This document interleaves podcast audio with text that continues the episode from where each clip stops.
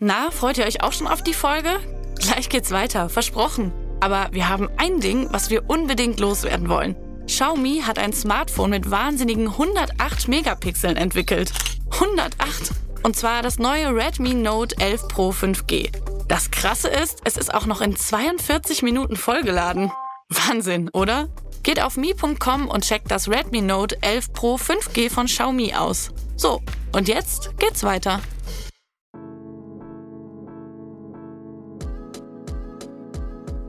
Herzlich willkommen zu einer neuen Folge Career with Consider Cologne. Nach einer kleinen Sommerpause, ungewollte Sommerpause, sind wir wieder zurück. mit Einem neuen Gast. wir haben wieder einen Gast zu Besuch und zwar eine weitere Laura. Vielleicht möchtest du dich einfach einmal kurz vorstellen. Ja, hallo, ähm, ich bin die Laura. Ich bin 28 Jahre alt, komme ursprünglich aus Euskirchen, das muss man nicht kennen, und bin vor drei Monaten nach Köln gezogen, ins wunderschöne Köln. Und äh, genau, hier geht es ja um Berufe und Berufsbilder. Also vielleicht äh, erzählst du auch ein bisschen dazu, was du gerade machst, also was dein Beruf eigentlich ist. Ja, also jetzt arbeite ich als ähm, Projektmanagerin im Marketing. Ich äh, arbeite in einer Firma, die äh, Bodenbeläge produziert. Das ist jetzt nicht das allerschönste Produkt, was man sich vorstellen kann. Aber mein Job ist an sich super abwechslungsreich und total interessant, weil man natürlich im Projektmanagement mehrere Dinge abdeckt, ne? wie zum Beispiel Messeorganisation oder Filmdreh, Broschüren erstellen, Fotoshootings und so weiter und so fort. Und ja, das kann bei tatsächlich so gut wie jedem Produkt super interessant sein, auch wenn es nur um Bodenbelag geht, wie in meinem Fall. Ich glaube tatsächlich auch Marketing ist für ganz, ganz viele sehr interessant. Ja. Das interessiert total viele Leute. Studieren ja auch sehr viele Leute. Ja, und vor allen Dingen vielleicht auch Marketing für Produkte, wo man jetzt nicht sofort drüber nachdenkt. Also ich persönlich würde jetzt bei Marketing nicht als erstes an Bodenbelag denken. Aber man darf es auch nicht unterschätzen, weil letztendlich ist ja Bodenbelag ein Produkt, was in jedem Raum und Total. überall und in jeder Straßenbahn und in Absolut. allem, was man sich vorstellen kann, letztendlich gebraucht wird und Ja. das jeden Tag. Ne? Ja. Ich meine, wir laufen jeden Tag darauf rum. Gerade bei Architektur, bei Architekturfotos, bei Architekturfilmen, ihr macht selber ja auch Interieur, das kennt ihr ja, da ist das ein Riesending eigentlich. Ne? Und das ist äh, letztendlich super interessant. Also. Es ist nur einfach sowas, wo man nicht drüber nachdenkt. Auf gar keinen Fall. Irgendwann- Wenn ich da nicht über Umstände Ja. drangekommen wäre, ähm, hätte ich das auch nicht gemacht. ja, lass später vielleicht noch ein bisschen über deinen aktuellen Beruf re- reden und jetzt erstmal, wie du da hingekommen bist, wo du heute bist. Also unsere erste Frage ist meistens so ein bisschen, was empfindest du als einen guten Punkt, wo du sozusagen anfangen würdest zu erzählen, wenn es jetzt um deinen Beruf geht oder wenn es um deinen Werdegang geht? Also bei mir war das tatsächlich so, dass ich immer den gleichen Berufswunsch hatte, schon seit der Grundschule und das auch tatsächlich bis zum Abitur. Also ich wollte von Anfang an, also seit ich denken kann, eigentlich immer Grundschullehrerin werden. Mir war aber auch immer schon klar, dass ich, äh, bevor ich studiere, nochmal eine Pause machen möchte und äh, irgendwas anderes machen möchte. Dann bin ich 2010, als ich Abi gemacht habe, dann nach dem Abi nach Südfrankreich gegangen als Au-pair-Mädchen für ein Jahr und äh, habe mich dort um ein geistig und körperlich behindertes Kind gekümmert. Und das war eine wahnsinnige Erfahrung. Also es war erstmal super schön, aber auch sehr, sehr anspruchsvoll. Und als ich wieder nach Deutschland gekommen bin, habe ich dann überlegt, okay, ähm, was mache ich jetzt damit? Was mache ich mit dieser Erfahrung? Und dann wollte ich eigentlich unbedingt Sonderpädagogik studieren. Ich habe mich da auch drauf beworben, aber keinen Uniplatz bekommen direkt. Und dann habe ich erstmal auch ein Praktikum gemacht hier in Köln. Und zwar in der Severin-Schule für äh, blinde und sehbehinderte Kinder. Genau, da war ich dann drei Monate. Und das war, glaube ich, bisher die schönste und bereicherndste berufliche Erfahrung, die ich gemacht habe. Weil blinde und oder schlecht sehende Kinder, die sind unfassbar beeindruckend. Also was die alles können und wie die ihr Leben meistern, wie die spielen, wie die durch die Welt gehen, das ist, das ist echt fantastisch. Und dann wollte ich daraufhin ähm, Sonderpädagogik machen und auch unbedingt mit dem Schwerpunkt Sehen. Also man muss, wenn man Sonderpädagogik studieren möchte, immer einen Schwerpunkt festlegen. Ich wollte unbedingt Sehen machen und habe da leider auch keinen Platz für bekommen. Und dann habe ich mir gedacht, okay, äh, jetzt warst du ein Jahr in Frankreich und hast ein Praktikum gemacht und kommst irgendwie nicht dahin, wo du eigentlich hin willst. Mach mal irgendwas. Ne? Du kannst dich ja dann irgendwie nochmal darauf bewerben, aber überbrück die Zeit und sitz nicht rum und mach nichts. Und dann habe ich erstmal Sprachen studiert, weil ich ja eh in Frankreich ein ganz gutes Französisch dann mir angeeignet hatte und habe dann in Bonn drei Jahre lang äh, Romanistik und Germanistik studiert. Daraufhin stellt man sich dann die Frage, ähm, was mache ich eigentlich damit? Was macht man damit? Also jeder fragt einen, was willst du eigentlich mit Sprachen machen? Hast du vor, mal Dolmetscher zu werden? Nee, eigentlich nicht. Hast du vor, äh, Lehramt zu machen? Nee, ist jetzt irgendwie auch nicht mehr so. Also Lehramt ähm, für nicht Grundschule oder ja, für die älteren Kinder, sage ich mal, war nie mein Ziel. Also das hatte ich eigentlich nie vor. Und deswegen war das Sprachstudium da auch nicht mehr so richtig das, was ich machen wollte. Ich hatte mich in der Zwischenzeit in den drei Jahren auch ein bisschen von dem Grundschullehramts- oder so Sonderpädagogik-Traum wegbewegt. Auch wenn ich es immer noch sehr interessant finde, habe ich mir mit der Zeit gedacht, das zum Beruf zu machen, ist schon echt eine Herausforderung und kann schon anstrengend werden. Wie man sich eben so weiterentwickelt, habe ich mich einfach auch da wegentwickelt mhm. quasi. Dann habe ich überlegt, ja, was machst du jetzt mit dem Sprachstudium und habe mir irgendwann gedacht, eigentlich würdest du gerne nochmal nach Frankreich zurück für eine Weile und wollte dann so ein bisschen gucken, kann ich vielleicht mit dem Studium, was ich jetzt hier in Deutschland gemacht habe, in Frankreich mehr anfangen? Gibt es da andere Möglichkeiten? Und es war tatsächlich so. Ich konnte in Frankreich das ist in Deutschland nicht üblich, äh, das kann man hier leider nicht so machen, aber ich konnte in Frankreich auf mein reines Sprachstudium einen Intensivbachelor das nennt sich Licence professionell, obendrauf setzen und zwar innerhalb von einem Jahr im International Business. Und das habe ich dann gemacht, habe mich da beworben. Das war ein duales Studium, also ich habe mich bei einer Firma beworben und an der Uni und habe da die beiden Plätze auch bekommen. Wie bist du darauf gekommen? Also hast du das einfach so rausgefunden durch Googeln oder so? Hast du dir einfach gedacht, ja, ich würde gerne ins Ausland. Wie kommt man gut ins Ausland? Oder? Ja, so ungefähr. Also ich habe mir natürlich mal angeguckt, wie heißt mein Studium, Studiengang, also wie heißt ein Sprachstudium, wie heißt das in Frankreich, wie nennt sich das da? Was kann man damit äh, quasi vergleichen? Und habe dann in Frankreich die äh, Licence des langues étrangères appliquées gefunden. Und das ist quasi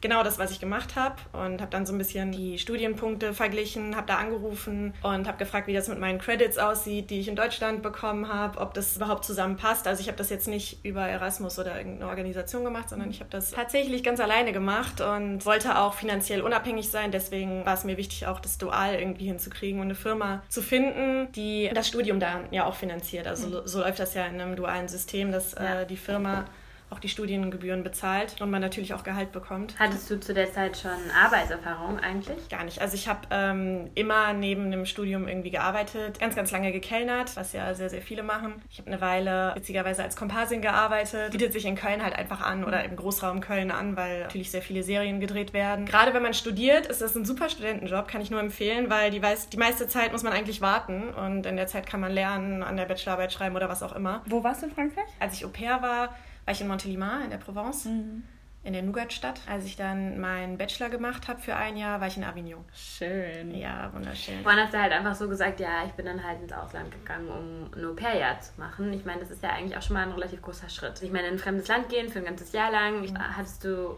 da Angst vor? War das für dich schwierig oder war das eher so, ja, mach ich jetzt halt mal?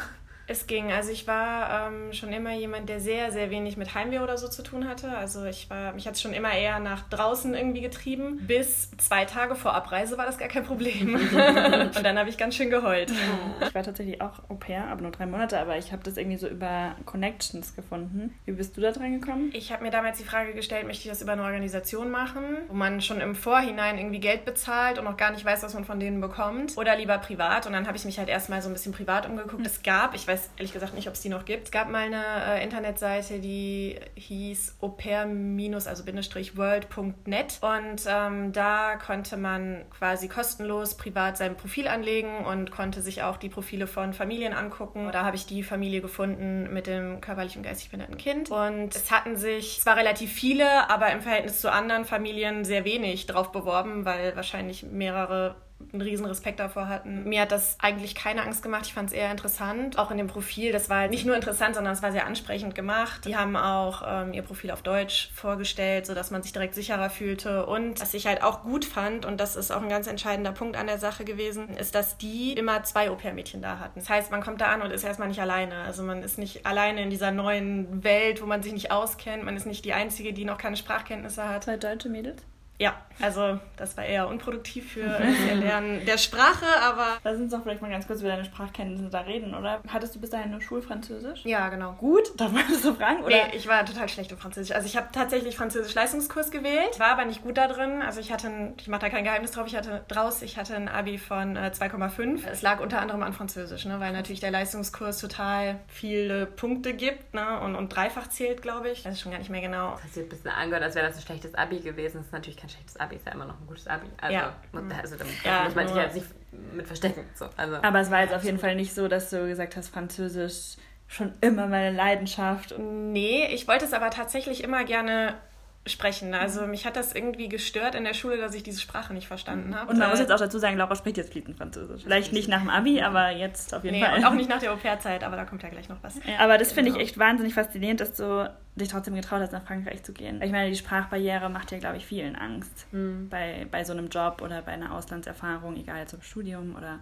Au pair oder oder oder. Ich glaube, die meisten haben Angst, dass sie nicht verstanden werden oder sich nicht verständigen können und dann lost sind. Ja, das denke ich auch, aber das geht so unfassbar schnell. Das kann man sich vorher gar nicht vorstellen. Vor allem in den ersten Wochen ähm, ist es unfassbar schwierig, wenn man in einem neuen Land ist und die Sprache nicht spricht. Aber das geht so schnell. Wenn man wirklich tagtäglich die ganze Zeit damit konfrontiert ist, dann fängt man irgendwann an, auf der Sprache zu träumen. Ich habe irgendwann angefangen, auf Französisch zu rechnen, was total absurd ist, weil die ja echt komisch zählen.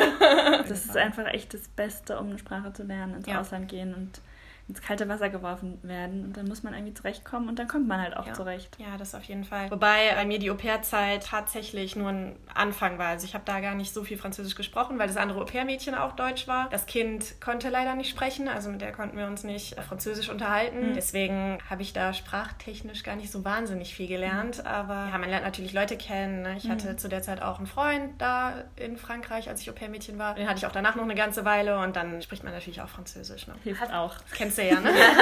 Vielleicht auch noch, wenn du darüber reden magst, was zu Anschluss, wenn man Au pair ist. Weil in der Uni lernt man ja automatisch irgendwie Leute kennen, aber wie mhm. läuft sowas ab, wenn man Au pair ist? Ja, also bei mir war es ja so, dass eben noch ein anderes Au pair-Mädchen da war. Das hat das Ganze viel leichter gemacht. Dadurch, dass ich es privat organisiert habe, hatte ich jetzt keine Organisation dahinter, die irgendwas organisiert hat oder irgendwelche Treffen äh, gemacht hat. Und Montelima ist echt keine große Stadt, also ist jetzt nicht so viel los. Deswegen war das ein Riesengeschenk, dass ich äh, das andere Au-pair-Mädchen dabei hatte. Und mit der bin ich dann zusammen feiern gegangen, ne, rausgegangen. Mhm. Die Südfranzosen sind ja auch ein bisschen lockerer im Kontakt. Das geht ja ein bisschen schneller als hier in Deutschland. Also äh, damit meine ich nicht nur Männer. Ne? Also es ist wirklich so, dass, äh, dass man einfach sehr, sehr leicht ins Gespräch kommt in Südfrankreich. Im Norden mag das ein bisschen anders sein, aber in Südfrankreich ist es auf jeden Fall so. Okay, dann kommen wir jetzt wieder zurück. Wo waren wir eigentlich vorher, bevor wir zum Au-pair allerdings abgeschwiffen sind. Ich glaube, dass du dich dann wieder entschlossen hast, zurück ins Ausland zu gehen. Genau, nach dem Sprachstudium. Ich hatte zwar dann ganz gute Französischkenntnisse, aber so richtig wohl habe ich mich noch nicht gefühlt ähm, in der Sprache. Und ich hatte eben keine wirklichen Perspektiven hier in Deutschland oder ich wusste nicht so richtig, was ich machen sollte. Ich wollte noch mal weg und dann habe ich mir eben angeguckt, was man in Frankreich so mit einem Sprachstudium machen kann. Und die sind da nicht ganz so strikt und äh, administrativ wie die Deutschen und äh, da konnte man sich so ein bisschen reinwursteln. Das war mein Glück. Genau, dann habe ich mich bei einer Firma beworben und ähm, an der Uni. Was für eine Firma war das? Ich habe in einer Firma gearbeitet, die natürliche Aromakonzentrate produziert hat. Es war ähm, sowas wie eine Start-up, also da waren auch nur drei, vier Leute. Und das war bisher im Gegensatz zu meinem äh, Praktikum, was ich an der Blindenschule gemacht habe, meine schlechteste berufliche Erfahrung. Oh, krass, ja. Also ähm, das war auch kurzzeitig so, dass ich überlegt habe, zurück nach Deutschland zu gehen. Aber ich fange vielleicht mal vorne an. Also ich bin dann nach Frankreich gegangen, hatte mich total darüber gefreut, dass ich äh, sowohl die Firma gefunden hatte, als auch meinen Studiengang. Und ähm, eben diese Firma, ja, hatte total Bock da drauf, ne, war richtig motiviert. Und nach drei, vier Monaten blieb plötzlich das Gehalt weg. Oh. Also ich wusste nicht so genau, was los war. Und auch meine Kollegin, die auch dual studiert hat, die hatte das gleiche Problem. Also wir dualen Studentinnen haben plötzlich kein Geld mehr bekommen. Die waren in der gleichen Firma? Die waren in der gleichen ah. Firma und auch zum Glück im gleichen Studiengang. Also ich war da auch wieder nicht alleine, sondern ich hatte dann eine, eine, sehr gute Freundin an der Seite. Ja, wir haben dann über Umwege letztendlich erfahren, dass die Firma pleite gegangen ist, ohne dass oh. der Chef das irgendwie vorher mit uns kommuniziert hat. Das war echt ein Moment, wo ich gesagt habe, okay, es war eine schlechte Entscheidung, nach Frankreich zu gehen. Heftig, klar, du hattest ja wahrscheinlich Fixkosten. Und ich hatte Fixkosten, Wohnung. klar, ich hatte eine Wohnung, man muss ja irgendwie auch was essen, was trinken. Ne? Bin ja auch mit der Motivation nach Frankreich gegangen, niemandem auf der Tasche zu liegen. Ne? Deswegen habe ich es ja dual gemacht. Und dann musste ich irgendwie mit eingezogenem Kopf doch bei meinen Eltern anrufen ne? und sagen, ja, hier ist was passiert. Und es war mit unfassbar viel Stress verbunden, vor allen Dingen, weil das auch nicht sauber ablief. Also ich meine, eine Firma kann pleite gehen, das, ist, äh, das passiert ja einfach. Aber ähm, da wurde das nicht richtig gemacht, sage ich okay. mal. Also wir waren dann auch vor Gericht, das als Studentin im Ausland, Fremdsprache. Ja, krass. Die Uni ist uns da zum Glück entgegengekommen, also mir und der äh, anderen betroffenen Studentin. Die haben für uns äh, dann tatsächlich die Gebühren aufgehoben. Es war nämlich so, dass das sogar eine Firma war, die von denen empfohlen war. Okay. Also okay, ich bin über die Uni da dran gekommen. Die haben mir die Firma empfohlen. Die haben zu mir gesagt, hey, die suchen noch eine duale Studentin mit einem internationalen Profil. Deswegen hat die Uni dann nachher gesagt, okay, es war ein bisschen unsere Schuld, dass ihr an dieser Firma seid. Ihr müsst jetzt keine Studiengebühren mehr bezahlen. Aber ich hatte natürlich trotzdem eigentlich äh, Kosten. Ne? Ich musste eigentlich eine Wohnung finanzieren. Bin dann bei Freunden untergekommen. Das war. Ach, du musstest dann echt raus? Ja, wollte es halt nicht. Ich wollte nicht, dass mir irgendjemand die Miete bezahlt mhm. und dann hat das funktioniert. Also ich hatte äh, ja auch zu der Zeit einen Freund da in Frankreich okay. und das, das ging dann. Ne? Aber es war, es war echt eine Herausforderung. Also da habe ich kurz überlegt, ob ich abbreche. Crazy. Ja. Und dann bist du da geblieben und hast quasi nur noch den Uni-Teil gemacht oder hast ja. du dir eine neue Firma gesucht? Nee, das brauchte ich dann nicht mehr. Also ähm, dadurch, dass das sich auch in die Länge gezogen hat, auch mit den ganzen Gerichtsterminen und so. Das eine Bachelorjahr geht ja kein ganzes Jahr, ne? man hat ja dann noch Bachelorarbeitszeit und sowas alles. Also die haben dann gesagt, nee, das äh, tun wir jetzt euch nicht mehr an. Ich dachte mir irgendwann so, ja, komm, jetzt ziehst du das noch durch. Mhm. Und im Master machst du es irgendwie besser. Im Master informierst du dich vorher ausgiebig über die Firma und ähm, guckst ein bisschen besser, wo du bleibst. Ne? also dir war schon klar, dass du dann noch einen Master machst? Äh, ja, das wusste ich schon. Also ich wollte dann noch länger in Frankreich bleiben. Ich dachte mir so, nee, auf äh, jede schlechte Erfahrung folgt eine gute. Ich möchte hier noch was bleiben. Genau, ich hatte mich dann auch nach dem Jahr, wo ich wirklich nur mit Franzosen in Kontakt stand, also meine Studienkollegen waren alles Franzosen. Ich habe in einer komplett französischen Firma dann gearbeitet und äh, hatte keinen Kontakt zu Deutschen oder Engländern oder wie auch immer. Und dann habe ich meine Französischkenntnisse wirklich vertieft und ähm, auch durch die Bachelorarbeit. Ne? Ich musste die auch auf Französisch schreiben. Das ist natürlich so der Vorteil, wenn man es auf Eigeninitiative macht. Aber was viel wichtiger als die Sprachkenntnisse ist, ist einfach ähm, das Rauskommen, das Wegkommen, mal was anderes sehen, weil die Erfahrung kann man später nicht mehr wirklich machen. Zumindest nicht, wenn man in einem festen Job ist, sage ich mal. An eine feste Firma oder an einen bestimmten Ort gebunden ist. Und es macht ganz viel fürs Selbstvertrauen und Selbstbewusstsein. Ja, total. In der Zeit macht man wirklich eine ganz intensive Entwicklungsphase durch. Deswegen wollte ich auch unbedingt noch da bleiben. Ich habe dann im internationalen, also im International Business Bachelor, bin ich dann ins Marketing gekommen und ich hatte vorher überhaupt keine Ahnung von Marketing. Also ich wusste, dass es das gibt. Ich wusste, dass man das machen kann. Ich wusste, dass es Werbung gibt im Fernsehen und dass man irgendwelche Broschüren lesen kann, aber ich hatte absolut gar keine Ahnung davon. Und äh, durch diesen Bachelor bin ich dann quasi darauf gekommen und habe gemerkt, wie interessant ich das finde und wie viel Spaß mir das macht. Und dann habe ich mich entschieden, den Master Kommunikation und Marketing zu machen. Auch wieder dual. Diesmal bei einer anderen Firma. aber im ja. gleichen Ort? Nee, ich bin dann äh, nach Montpellier gegangen und da fing die richtig gute Zeit an. Also wenn ich von meiner Auslandserfahrung erzähle, erzähle ich am allerliebsten von Montpellier. Das waren echt zwei Jahre, die waren, die waren wirklich fantastisch. Das ist eine absolute junge und trotzdem sehr, sehr schöne Stadt, direkt am Meer. Also nach der Uni geht man dann an den Strand, lernt am Strand oder so und feiert am Strand. Das war eine richtig gute Zeit. In was für einer Firma warst du dann in dem Abschnitt? Mm, also da habe ich tatsächlich auch einmal gewechselt. Das war aber dann meine Entscheidung. Die Firma war in Ordnung. Ich war in einer Firma, die Cloud-Systeme angeboten hat. Das war eine Firma in Montpellier und mein äh, Studiengang war ja auch in Montpellier, deswegen hat das perfekt gepasst. Aber letztendlich habe ich mich da ziemlich gelangweilt. Also die hatten nicht wirklich viel zu tun für mich und mein Chef hatte sich das, glaube ich, anders vorgestellt, als er es dann letztendlich umgesetzt hat. Und er hatte sehr, sehr wenig Zeit. Und dann habe ich nach, ich zwei Monaten oder so gesagt, das macht doch keinen Sinn. Ihr habt zwar für die zwei Jahre für den ganzen Masterstudiengang unterschrieben, aber mir macht es keinen Spaß. Euch macht es eigentlich auch keinen Spaß. Ich wollte endlich mal eine gute berufliche Erfahrung machen und auch richtig was lernen. Und dann habe ich mich bei einer Bodenbelagsfirma in Frankreich beworben, wo wir wieder beim Thema wären. Wie bist du dann auf die gekommen? Ja, das war witzig. Also mein mittlerweile Ex-Freund hat direkt bei denen um die Ecke gewohnt, ein bisschen weiter nördlich als, Avignon, äh, als Montpellier. Und wir sind da halt ständig dran vorbeigefahren, weil es eine riesen Firma war. Unser Plan war auch zusammenzuziehen und dann habe ich ihn gefragt, so, was ist das eigentlich für eine Firma da? Dieses riesen Ding, was da steht. Bodenbeläge. Und, äh, dann hat er gesagt, ja, die machen Bodenbeläge. Und auch international, die sind auf der ganzen Welt vertreten und äh, guck dir die doch mal an. Und habe ich gesehen, dass die zufällig eine duale Studentin gesucht haben im Marketing und äh, besser jetzt für mich eigentlich nicht laufen können. Also habe ich eine Bewerbung geschrieben und habe an meiner Uni gefragt, ob das okay ist, wenn ich die Firma nochmal wechsle. Die haben sich da überhaupt nicht quergestellt. Ne? Die haben gesagt, solange du eine gute berufliche Erfahrung machst, ne, ist uns das, also ist das für uns nur besser. Und dann wurde es richtig interessant. Also das war richtig, richtig cool, weil ich von vornherein ganz, ganz viel Verantwortung bekommen habe. Also es ist eine Firma, die sehr gut mit allen Studenten umgeht. Also da geht man nicht irgendwie kopieren oder so, sondern ich hatte gleich von Anfang an die Aufgabe, Produktplatzierung zu machen.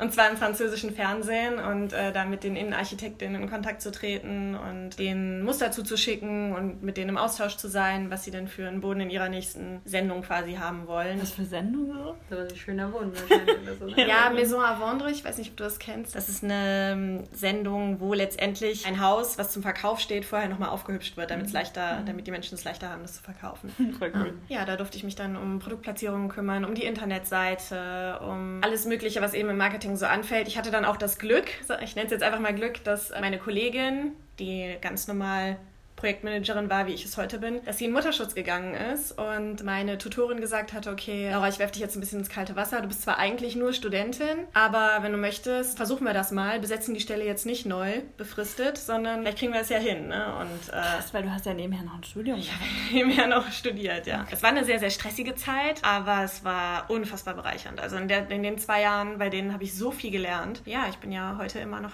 tatsächlich Überraschung in der gleichen Firma, nur eben in der deutschen Niederlassung jetzt. Wie alt warst du da eigentlich, als du deinen Master angefangen hast? 24. Gab es in der Zeit auch irgendwas, was äh, vielleicht nicht so gut gelaufen ist? In, der, in den zwei Jahren vom Master? Ja. Ich glaube nicht. Also das war echt eine super Zeit. Also klar, es war super stressig. Ne? Ja. Also das darf man nicht unterschätzen, wenn man dual studieren möchte. Das ist sehr, sehr zeitintensiv. Ne? Bei mir war es natürlich noch so, dass es nicht meine Muttersprache war. Ich meine Masterarbeit in der gleichen Zeit wie alle anderen, aber eben auf Französisch schreiben musste. Deswegen darf man sich da von seiner Freizeit nicht so viel erhoffen. Aber ja, das schöne Wetter und das Meer, das hat es alles auch ein bisschen wettgemacht. Wolltest du gar nicht heim? Doch. Ich fange mal so an. Das erste Jahr war so, dass ich nicht weg wollte, also nicht zurück wollte, aber es war halt auch ein sehr schweres Jahr. Ne? Und in der Zeit dachte ich mir aber, nee, du willst hier unbedingt noch bleiben, du möchtest unbedingt noch eine gute Erfahrung machen. Im zweiten Jahr war das dann, das war das perfekteste Jahr eigentlich. Alles ist super, das Wetter ist hier immer schön. Ich habe eine fantastische Zeit und im dritten Jahr fängt man dann irgendwie an, die Leute, die man eh schon vermisst, richtig, richtig zu vermissen. Also mich hat das auch geschmerzt, dass ich meine Eltern Eltern nur zwei, dreimal im Jahr gesehen habe und meine engsten Freunde. Und dann kamen so Sachen dazu, dass äh, beispielsweise meine Schwester geheiratet hat und ich ihre standesamtliche Hochzeit verpasst habe. Die kirchliche Trauung, da war ich dabei, aber die standesamtliche habe ich verpasst, weil ich an dem Tag eine Prüfung hatte. Eine Freundin von mir, eine sehr, sehr gute, ist schwanger geworden im letzten Jahr, wo ich in Frankreich war. Das hat sie mir erzählt, als sie mich besucht hat. Da war sie schon schwanger. Das sind Sachen, ja, da kriegt man ganz schön Kloß im Hals und denkt sich so, boah, es ist vielleicht irgendwie Zeit, irgendwann nochmal wieder nach Hause zu kommen. Die drei Jahre, das war gut, das bereue ich überhaupt nicht. Das war eine wundervolle Zeit, aber ich bin jetzt auch richtig froh, wieder hier zu sein. Es war der perfekte Zeitpunkt, um nach Hause zu kommen. Würdest du das im Großen und Ganzen weiterempfehlen, wirklich im Ausland zu studieren und jetzt nicht nur,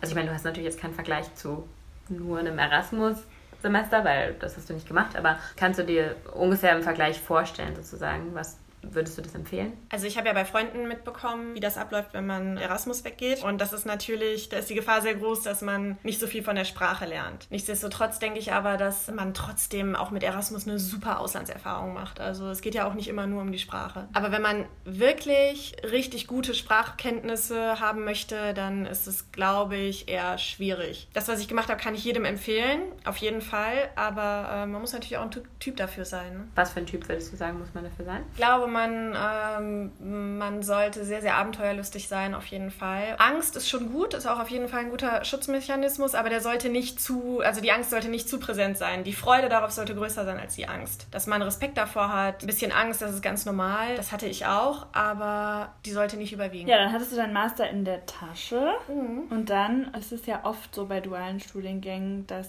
man eine Chance darauf hat, übernommen zu werden, oder? Genau. Das war bei mir ähnlich. Also ich habe dann in Frankreich in der Firma gesagt, okay, mir hat das super gut gefallen hier. Ich möchte eigentlich hier bleiben. Also ich habe mir zu dem Zeitpunkt gedacht, jetzt steht die berufliche Weiterentwicklung im Vordergrund. Ich möchte in der Firma, in der ich jetzt meine Mastererfahrung gemacht habe, in der möchte ich äh, noch eine Weile bleiben. Und da war es mir erstmal egal, ob ich jetzt nochmal irgendwo anders ins Ausland gehe, vielleicht in ein englischsprachiges Land, ob ich wieder zurück nach Deutschland gehe oder in Südfrankreich noch weiter bleibe. Ich wollte erstmal in der Firma bleiben, weil das einfach für mich wichtig war, dass es im Lebenslauf steht. Ich hatte einfach den Anspruch an mich selber, sage ich mal, in der Firma übernommen zu werden, mit der ich studiert habe. Und haben die Franzosen mir gesagt, ja, wir würden dich auch ganz gerne behalten, es ist aber im Moment keine Stelle frei. Und dann habe ich gefragt, wie das denn in den anderen Ländern aussieht und ob man mal international irgendwie Kontakt aufbauen könnte. Und dann war es halt so, dass witzigerweise die Niederlassung in Deutschland eine Stelle frei hatte im Marketing. Die wurde mir dann angeboten auch und ja, die wurde dann gar nicht öffentlich ausgeschrieben eigentlich. Das war dann in Anführungszeichen leicht für mich dann da reinzukommen. Das hat super gepasst. Das kam denen natürlich auch sehr gelegen, weil die mussten mich nicht einarbeiten. Ich kannte die Produkte schon, ich äh, kenne die Abläufe. Es war dann wirklich ein fließender Übergang. Ja, möchtest du dann vielleicht jetzt so ein bisschen erzählen, wie dein Berufsalltag so aussieht, was du so machst, wie so ein normaler Tag bei dir aussieht, was so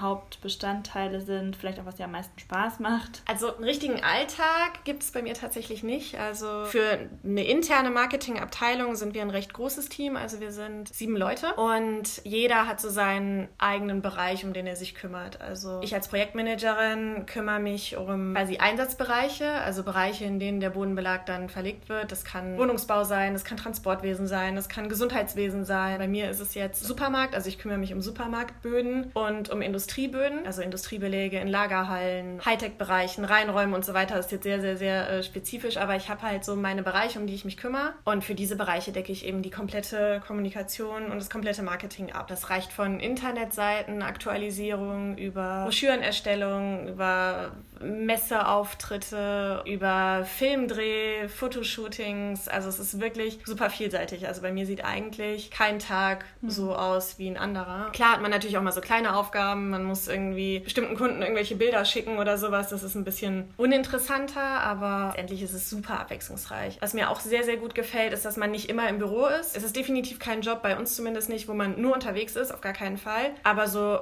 einmal im Monat oder alle zwei Monate kommt man irgendwie raus, weil man beispielsweise beispielsweise eine Messe hat oder ich hatte vor kurzem einen Videodreh und dann äh, fährt man mit dem Filmteam raus und sagt, was man haben möchte. Und das sind natürlich Sachen, die unfassbar viel Spaß machen. Was macht dir am meisten Spaß? Wenn ich ein Video drehen darf okay. oder äh, ein Fotoshooting machen darf, das ist richtig cool. Was heißt, wenn du das machen darfst? Also du entwickelst das Konzept oder du leitest das Ganze, du organisierst das Ganze? Ziemlich genau die drei Sachen. Also okay. kümmere mich quasi von Anfang an um das ganze Projekt. Das heißt, ich briefe eine Agentur, ich suche mir einen Filmmacher raus, der kriegt dann ein Storyboard von mir, also was eigentlich genau gefragt ist und dann setze ich mich mit dem zusammen und gucke, wie wir das umsetzen können. Ja, dann gehe ich mit dem vor Ort. Wir hatten zum Beispiel beim letzten Film, den ich gemacht habe, ein Interview und in dem Interview muss ich dann eben gucken, ob alle wichtigen Themen abgedeckt wurden. Ich habe das Interview nicht geführt, sondern zwei Personen und ich musste eben gucken, ob inhaltlich alles drin ist. Und dann äh, die komplette Nachbearbeitung natürlich auch. Ne? Das macht zwar dann auch eine Agentur, aber in Abstimmung mit mir. Also ich sage denen dann, in welcher Reihenfolge wir was haben möchten, wie es auszusehen hat. Ja, eigentlich von vorne bis hinten kümmert man sich um alles und man muss sich ja auch um Sachen kümmern wie Nutzungsvereinbarungen und dass man an dem Ort überhaupt drehen darf und den ganzen Papierkram und sowas. Ne? Man das ist echt witzig, weil das deckt sich jetzt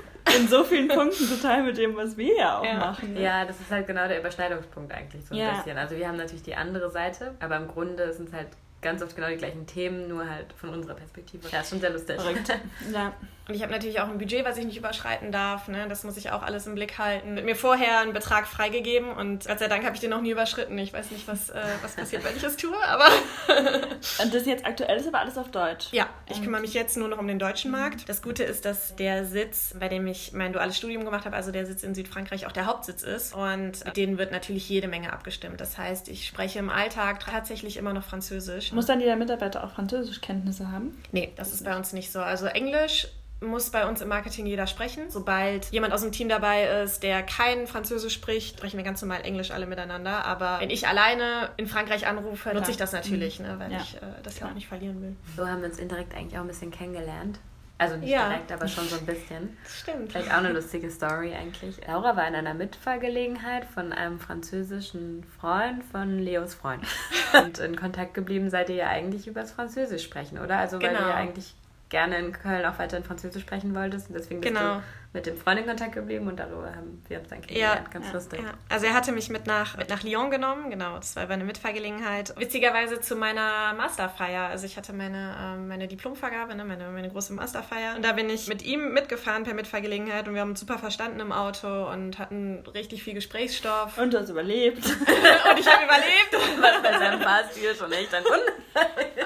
genau. Und ich habe dann halt gesagt, dass ich nicht mehr ganz so viel Französisch spreche im Alltag, weil, Überraschung, ich bin auch mit meinem französischen Ex-Freund nicht mehr zusammen. Und dann, ja, spricht man natürlich viel weniger Französisch im Alltag. Also ich mache das immer noch mit der Zentrale, ne, also mit dem Hauptsitz, aber eben nicht mehr jeden Tag und ständig. Und dann sagte er mir, dass er einen ziemlich großen französischen Freundeskreis in Köln hat. So kam ja. das dann alles. Gibt es noch irgendwas, äh, was du zu deinem Job gerne noch sagen würdest? Ja, also was ich ganz gerne allen, die es hören, äh, mit auf den Weg geben würde, wenn man das, wenn man das so ausdrücken kann, wäre, dass man sich nicht vor Dingen verschließen sollte, die vielleicht im ersten Moment nicht so spannend wirken. Also ne, wir haben vorhin drüber gesprochen, Bodenbelag ist ja erstmal so ein Produkt, wo man denkt, ja, hä, und kann es denn überhaupt Spaß machen? Und das ist je nach Aufgabe oder je nachdem, was man, was man dann tatsächlich in der Firma macht, kann das super spannend sein. Also ich habe nicht vor, äh, meinen Job zurzeit zu wechseln. Mir macht das unfassbar viel Spaß. Ganz, ganz, ganz, ganz wichtig ist auch ein gutes Team. Also wenn man in einer Firma arbeitet, muss man sich in seinem Team wohlfühlen und alles andere ist, glaube ich, sinnfrei, dann braucht man nicht mehr arbeiten gehen. Also mhm. wenn man gemobbt wird oder eine blöde Stimmung herrscht oder man sich nicht wohlfühlen kann oder man ständig Streit hat oder ständig gestresst ist, dann kann das Produkt oder die Arbeit noch so toll sein und noch so interessant sein, wenn das Team nicht stimmt. Und da kann ich mich sehr, sehr glücklich schätzen. Ich habe ein wundervolles Team. Wir auch. Ach, da werde ich ganz rot.